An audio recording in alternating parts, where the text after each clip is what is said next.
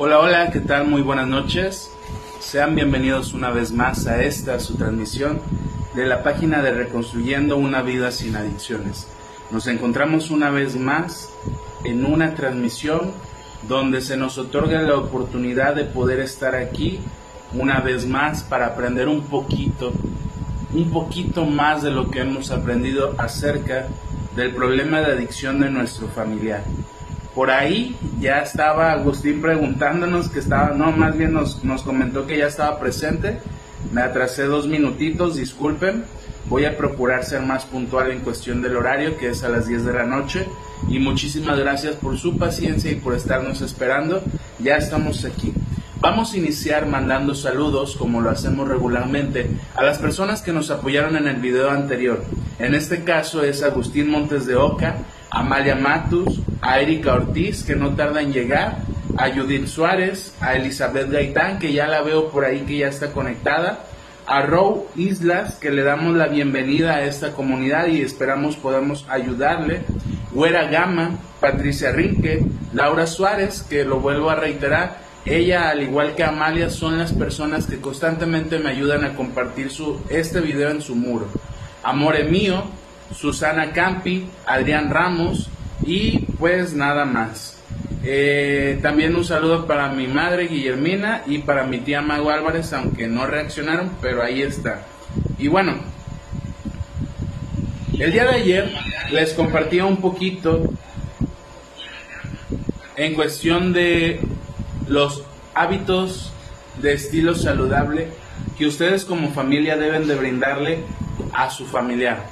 Ya anda ahí mi madre, ya, ya dijo buenas noches. Ahí está acostada en la cama ahorita descansando y no fue a su grupo. Y por cuestiones de tarea. Bueno, ayer hablábamos de, vuelvo a repetirlo, hábitos de, estilos de hábitos saludable. Un estilo saludable, un hábito de estilo saludable. De estos estilos de hábitos hablábamos de la higiene, hablábamos del aseo personal, hablábamos, si no mal recuerdo, lavarse los dientes, bañarse, utilizar ropa limpia, mmm, dormirse a un horario, despertarse a otro, comer en ciertos horarios eh, los alimentos. Pero entonces por ahí alguien me comentó, y a mí es que a veces se me dificulta porque trabajo, porque tal vez en el horario en que yo salgo ella no está o viceversa. Pero como les decía ayer, generar un hábito también el ejercicio es algo de lo que hablábamos ayer, es implica tener un hábito se genera a partir de 90 días. Si tú replicas en 90 días el hábito que quieres generar, no se te va a dificultar a futuro. Entonces, Muchas veces, ni idea, Antonio. Muy buenas noches, Antonio. Ni idea cómo llegaste aquí. Amalia Matus, muy buenas noches. Torre Chata, muy buenas noches. Eh, entonces, les, les planteaba la situación de que si tú como familiar, como padre o como pareja de alguien con problemas de adicción, no le brindas estas estrategias o estas técnicas de generar estos hábitos, él difícilmente va a poder adaptarlos cuando salga del internamiento, que es algo que muchos probablemente de los que nos ven, de los que nos van a ver o de los que nos están viendo, ya han pasado por ese proceso. Internar a su familiar, anexarlo como lo conozcan, internarlo, anexarlo, iniciar un proceso residencial. Entonces, en esta cuestión ellos generan estos hábitos. Otro hábito que voy a agregar es la educación sexual. Creo que ayer les decía, limpiarse el pene es algo que a veces no se les enseñan a los hijos porque no tienen la confianza, porque no encuentras el momento, porque a ti tal vez no te lo inculcaron a hablar con tus hijos. ¿Cuántas veces no, no hemos sabido, en el caso de las mujeres, que llega su, su menarquia y no saben qué es eso? Porque nadie, no, no hubo una mamá que le explicara ese proceso. Y, y desafortunadamente a veces se lo explica una amiga o si le va mejor le explica a una tía o una prima pero ella desconocía. ¿Y cuántas veces no hemos sabido de mujeres o adolescentes que llega a esta etapa y se asustan porque no saben que eso es un proceso natural de su cuerpo y que pareciera hasta incluso una situación traumática. Entonces, debemos de cuidar muchos estos hábitos saludables que, que debemos fomentar desde pequeños en, en, las personas. Ahorita lo que nos tiene aquí es un problema de adicción, ¿cierto? Pero entonces, estas, estos, estas personas con las que yo trabajo, que regularmente son adolescentes y adultos con problemas de adicción, generan estos hábitos. En el análisis de la conducta hay que reconocer, y es la tarea que yo hago con ellos y que ellos deben de hacer de manera personal, hay que reconocer qué cambios, qué hábitos perdimos y qué hábitos adquirimos, porque a veces entonces adquirimos hábitos de estilo no saludable, que son todo lo que ya habíamos hablado.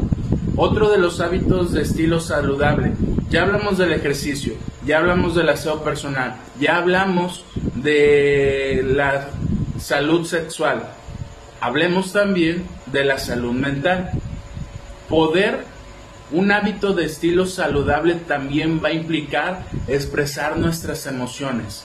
Si tú como madre o padre o pareja nunca has tenido la confianza de poder platicar con tu hijo acerca de, tus problemas emocionales en un sentido de comunicación asertiva. ¿Qué quiero decir? No tomarlo como aquel que te va a escuchar siempre, pero sí compartir algo breve. ¿Cómo te fue en tu día?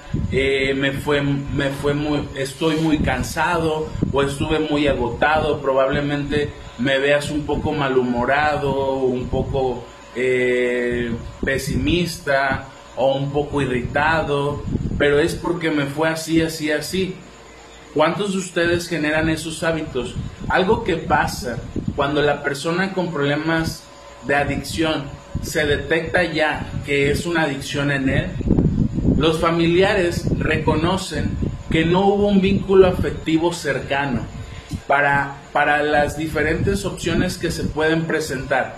Aquella persona que tuvo objetos materiales, aquella persona que careció de objetos materiales y de afecto, y que también esta que recibió objetos materiales también careció de afecto. A final de cuentas, todo se asocia a lo afectivo, a los vínculos amorosos que tenemos con las demás personas y su relación con ellos. Entonces, en este sentido, debemos desde pequeños fomentar que ellos nos tengan confianza. Yo les he dicho en otras transmisiones que uno de los errores que cometen a veces los padres es empezar a juzgar, criticar, señalar, reprochar, minimizar aquellas cuestiones que su hijo pueda acercárseles a platicar. O como pareja, fíjate, voy a decirlo como ellos lo dicen, fíjate vieja que el día de hoy me fue muy mal y este hubo problemas en el trabajo y a lo mejor ella sí te escucha, pero cuando tu pareja quiere hablar contigo, tú le dices, no, no, ahorita ando cansado, estoy viendo el fútbol, no me molestes, es el único tiempo libre que tengo y tú vienes a joderme. A veces eso es lo que pasa. Y aunque ustedes no lo crean, las personas aprenden a través de la observación también. Si tu hijo aprendió eso que tú le estás demostrando constantemente, que está viendo en la relación que tú mantienes con tu pareja, entonces desafortunadamente y con mayor alta probabilidad, él va a elegir a una pareja con la cual replique o repita ese vínculo y o por miedo va a tratar de evitar entrar en conflictos ante estos temas. Entonces, ¿qué opinan acerca de los estilos de vida saludable? Hay una propuesta que para enero ya hubo cuatro personas que dijeron yo. Hay una propuesta que en enero, ya cuando descansemos de diciembre, de año nuevo, y ya iniciamos enero como tal, iniciar un grupo con temas específicos acerca de temas relacionados con las adicciones desde el aspecto psicológico. Hasta ahorita, los live que ya estamos a, punto de cumplir el año han sido dirigidos a la literatura de Alanom. Mi intención, sin, ningún, sin recibir ninguna cuota a cambio de ello, ha sido darle difusión a este grupo de Alanom. Yo sé que ellos tienen su página de internet, yo sé que ellos tienen sus grupos en, en diferentes estados de la República Mexicana y en otros países, pero hay personas que a veces desconocen de ello. En su momento le dimos difusión a centros de integración juvenil y ninguna de estas instituciones me paga por hacerles mención.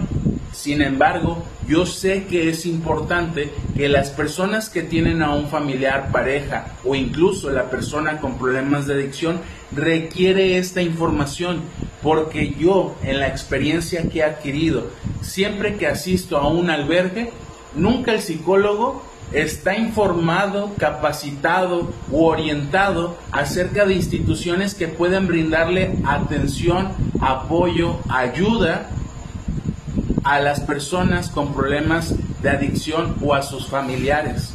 Entonces, no me van a dejar mentir si en algún momento hay alguien de que ha estado conmigo trabajando en terapia grupal, probablemente por ahí hay uno o dos que ya se han suscrito al canal, que ya forman parte de la comunidad.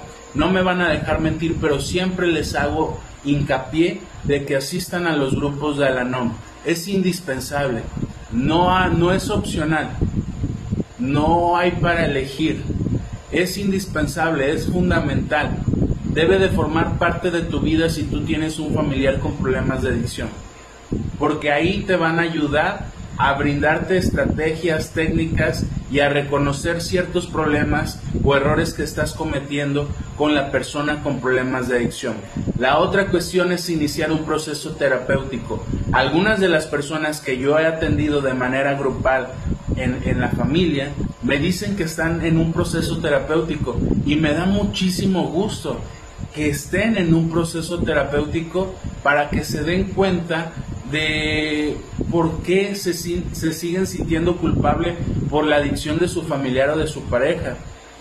Yo les decía que el jueves tuve la oportunidad de poder, eh, no, el lunes tuve la oportunidad de poder estar con la terapia familiar y había una mujer, esposa de un interno, que me decía, más bien, ahí les va la situación fue el papá, fue la mamá y fue la pareja de la persona con problemas de adicción de mi paciente. Yo detecté que había una complicidad por parte de la, de la suegra y de la nuera, donde la suegra se queja de su pareja, del papá de mi, de mi paciente, y la pareja de la, de la persona con problemas de adicción, la nuera, se juntan para hablar mal del papá de mi paciente, porque el papá tiene problemas de alcoholismo.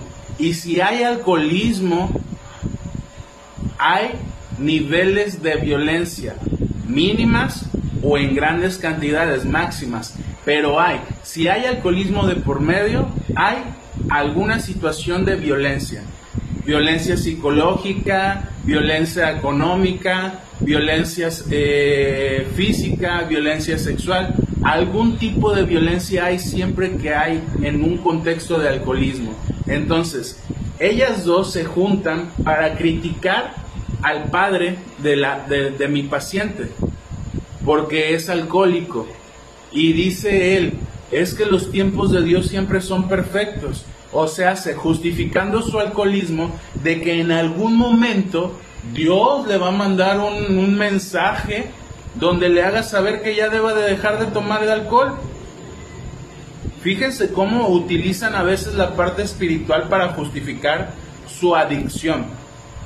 Entonces, yo les decía que una situación que pasa cuando hay alcoholismo también es de que no deciden separarse.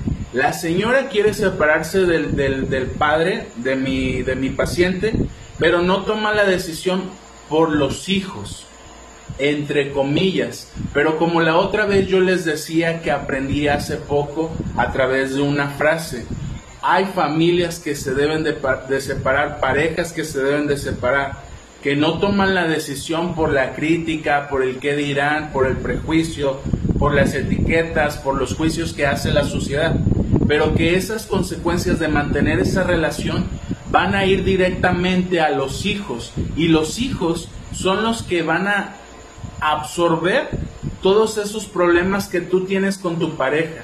Entonces, en este sentido, la nuera y la suegra se juntan, vuelvo a repetir, para criticar ¿sí? al, al padre de, de mi paciente.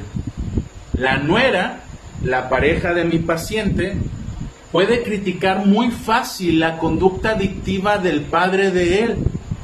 Pero yo le digo, oyes, tu, tu pareja, mi paciente, ¿consideras que es responsable? ¿Consideras que es amoroso? ¿Consideras que te quiere? Porque entonces debemos de poner en duda esas cuestiones para identificar en el otro cuál es el, valor que le da a la relación. Ella me decía, es que es buena persona. Ah, ¿y qué lo hace buena persona? Porque le digo, veo y percibo que tú y tu, y tu suegra fácil, fácilmente pueden criticar la conducta del Señor. Pero ¿por qué tú no te das cuenta si reconoce y, ahí agrega la señora? Es que psicólogo, mi hijo es igual que su padre. Y ahí yo hago una observación y le digo a la nuera, a la pareja de mi, de mi paciente, a ver, si, si tu pareja, mi paciente, es igual que tu, que tu yerno, que tu suegro, ¿por qué no reconoces que está equivocado? Y ojo, ella de repente me dice, es que psicólogo, yo no tuve padre. Y fíjense cómo a veces los traumas o la acumulación de traumas nos hacen no darnos cuenta de la forma en que nos relacionamos con los demás. Ellos tienen un hijo de por medio, pero él tiene que pagar las consecuencias de tratar de sostener una relación nada más de una persona. Porque yo le decía, y, a lo mejor yo tengo, yo soy muy confrontativo como psicólogo y yo trato de demostrarles a través de hechos y de que analicen sus palabras. Yo le decía, si fuera por ti, la relación estuviera y empezó a cuestionarse, a dudar, a interrogarse. Lo, lo obvio es que la relación está por ella. Si ella no estuviera con él o no o se, o se o si ella no quisiera seguir con él la relación se terminara una relación se mantiene por las dos personas en este caso ella es la que mantiene la relación por un trauma de su infancia donde ella no tuvo padre y donde un hijo va a pagar las consecuencias de ese trauma de su madre donde el padre es a través de su conducta adictiva un irresponsable y donde el hijo va a recibir poco afecto y carencias afectivas debido a esa situación. Pero los padres muy difícilmente lo ven. Yo le decía a ella, ¿te das cuenta cómo hay situaciones que a veces no compartimos, no procesamos o no hablamos? Y que eso nos hace seguir actuando de la misma manera ella obviamente tiene que ir a trabajar a terapia esta cuestión del no tener un padre, porque si, si ella sigue manteniendo la relación, fíjense, ¿eh? Fíjense lo que me decía, algo que pasa muy, muy seguido con ellos, con las personas con problemas de adicción y su conducta adictiva, es que son infieles. Yo le decía, oyes, ¿y tu pareja te ha sido infiel, o sea, mi paciente? Y me dice, sí, pero hay peores. Y yo le decía, ¿no crees que cuando se pierde la confianza a través de la infidelidad, ya no hay relación. No, es que Él es bueno. O sea, no nos golpeamos, nos gritamos, este, nos reprochamos, nos reclamamos, nos insultamos, me engaña, pero hay peores. Imagínense el sufrimiento de esta persona, de su carencia afectiva, que le hace justificar los actos de la persona con problemas de adicción, o sea, hace de mi paciente. Termino la terapia con ellos, vuelvo a, trabajar con, con mis pacientes, por ahí veo cara de enojado. ¿Quién está reaccionando enojado? Díganos por qué están reaccionando enojados. Háganmelo saber. Regreso con mi paciente, con mis pacientes, y dentro del grupo con el que estaba trabajando estaba él, la pareja de ella. Muy bien, Luisa, te apunto. Eh, yo le digo, oyes, ¿por qué tu pareja quiere seguir contigo? Yo para seguir cuestionándome el sufrimiento de ella. Y me dice, fíjense lo que me contesta, pinche vieja mentirosa, ¿qué le dijo? Y yo me quedo impactado por lo que me dijo, porque ella lo ama, ella lo ve como lo máximo. Pero si ella supiera lo que me contestó, y que probablemente ella se lo ha dicho, pero ella sigue tolerándole estas faltas de respeto por querer mantener una relación. Son cuestiones que pasan en relaciones de pareja con problemas de adicción. Son cuestiones que son muy repetitivas y que probablemente alguien de los que nos está viendo aquí lo ha vivido en una relación de pareja. Vamos a leer algunos comentarios para ya darle lectura a la reflexión del día de hoy, que es lo que nos tiene aquí.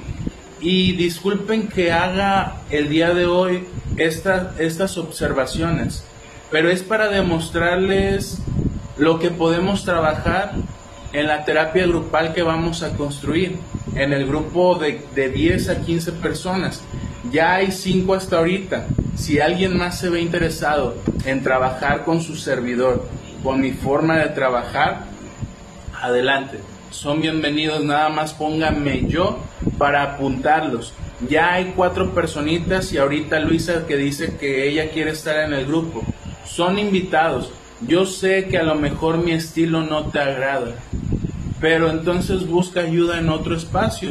Yo te ofrezco esta manera de trabajar y lo que estamos hablando el día de hoy y el día de ayer es para que te des una idea de cómo trabajo yo.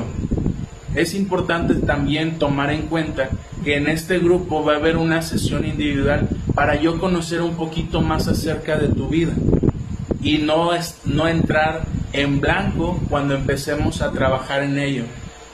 Telma, buenas noches. Claro que sí, también te apunto.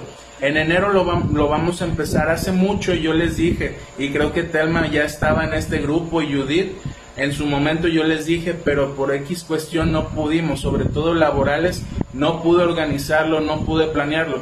Pero ahora sí, en enero iniciamos con este grupo. Ya hay seis personitas, o sea, hace que queda espacio para nueve personas más que ustedes, si quieren invitar a algún familiar, alguna pareja, a alguien que desee realmente formar parte del grupo, adelante, con mucho gusto luego tomamos en cuenta los precios, los horarios, el día, luego lo programo muy bien para presentárselos y las temáticas que vamos a ver. No es algo que nos vamos a inventar, no es algo que, vamos a, a sacarnos de la manga. Son temas o temáticas relacionadas con el problema de adicción que a ti como familiar te pueden servir. Y ahora sí, discúlpenme que me detenga, por ahí dice cuando no sanamos nuestras heridas de niño, desgraciadamente nuestros hijos sufren las consecuencias. Totalmente de acuerdo, Torre Chata. Vamos a leer los comentarios. David Salazar dice, muy buenas noches, Dios les bendiga, saludos. Igualmente, David, muchos saludos para ti también. Agustín Montes de Oca dice, Yamil, pido disculpas si no puedo interactuar, mi internet se corta mucho, pero espero hacerlo mejor y poder compartir la reflexión del día de hoy. Muchísimas gracias, este Agustín. Créeme que pues son cuestiones que a veces se salen de, nuestro control o que no controlamos nosotros y es totalmente normal. Yo también he tenido fallas con el internet y no pasa nada. El video de todos modos se queda guardado por si no lo vistes desde el inicio o lo vistes a medias.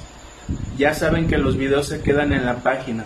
Luisa Pérez dice, muy cierto, muchas personas desconocen de los lugares que brindan apoyo a familiares con problemas de adicción.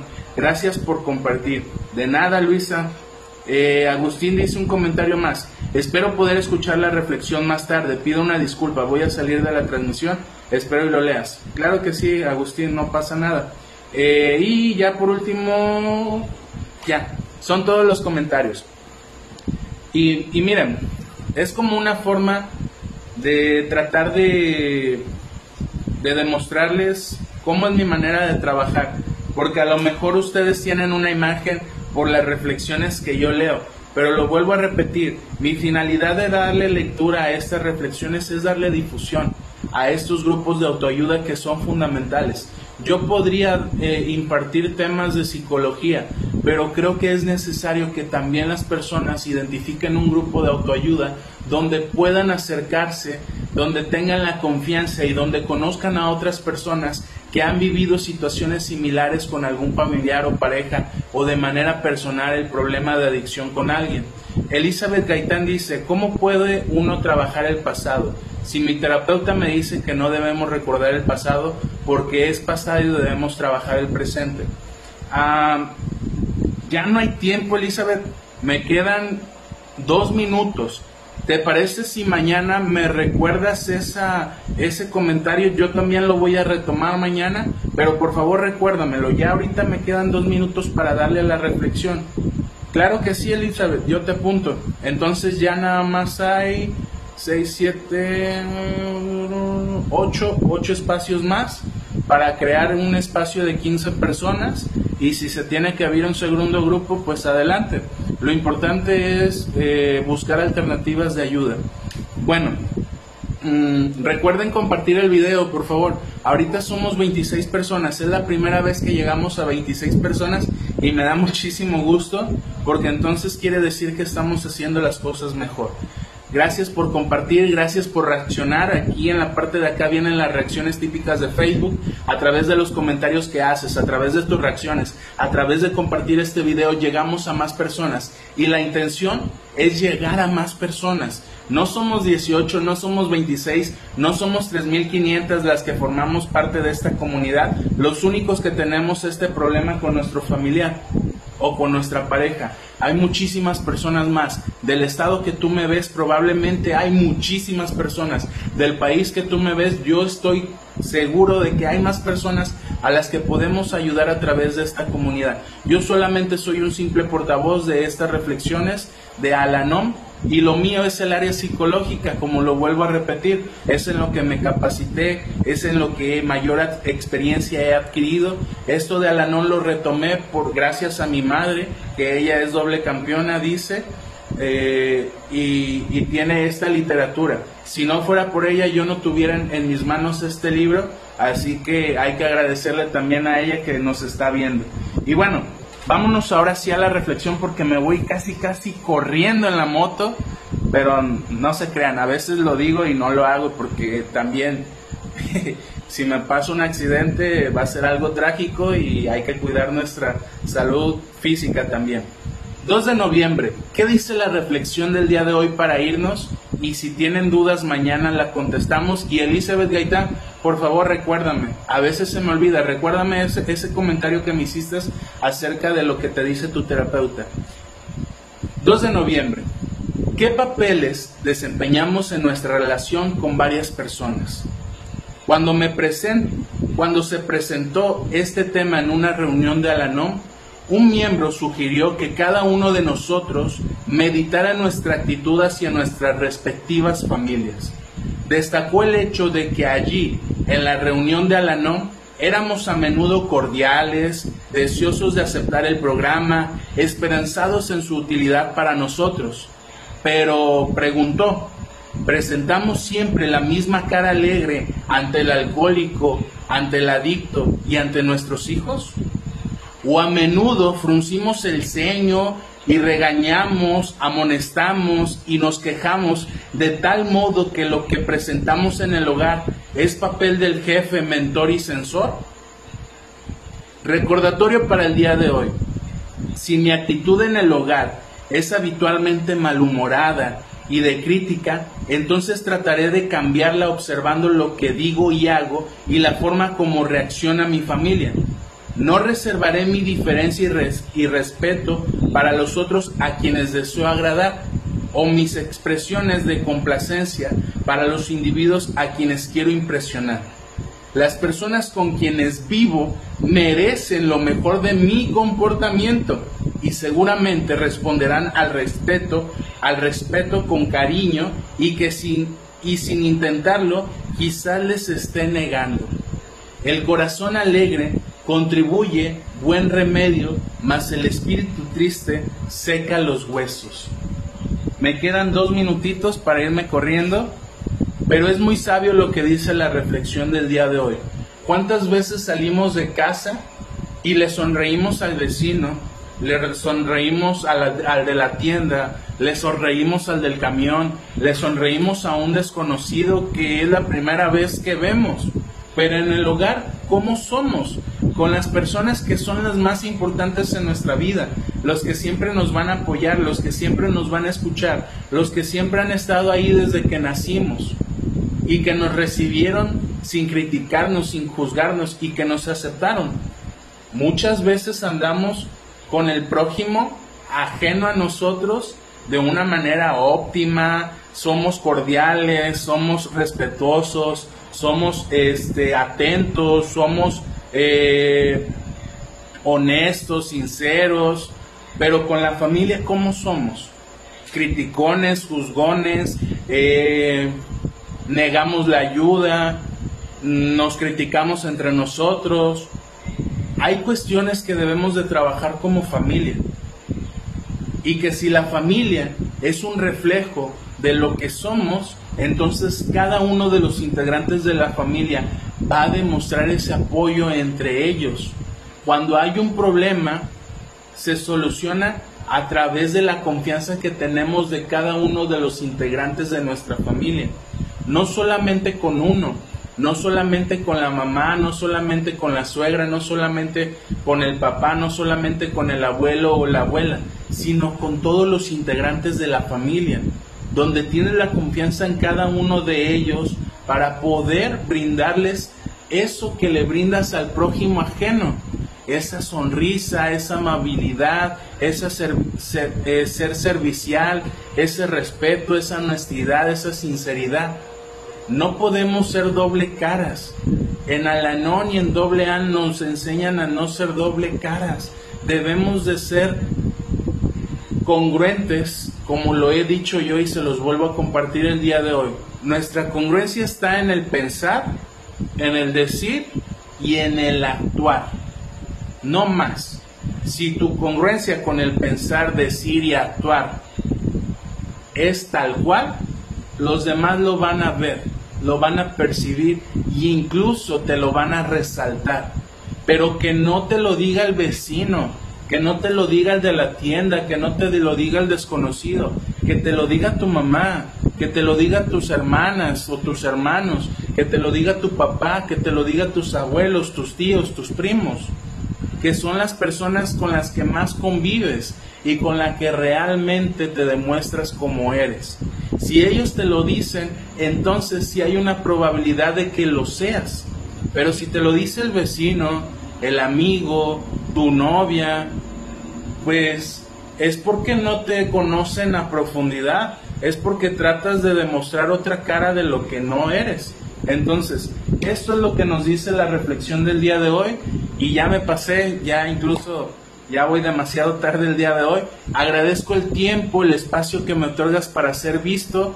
Ya hay otra personita más ahí, Judith, creo que no se había apuntado antier o ayer que lo dije, pero entonces ya hay ocho, nos quedan siete, siete espacios para alguien más que quiera formar parte de este grupo que vamos a crear.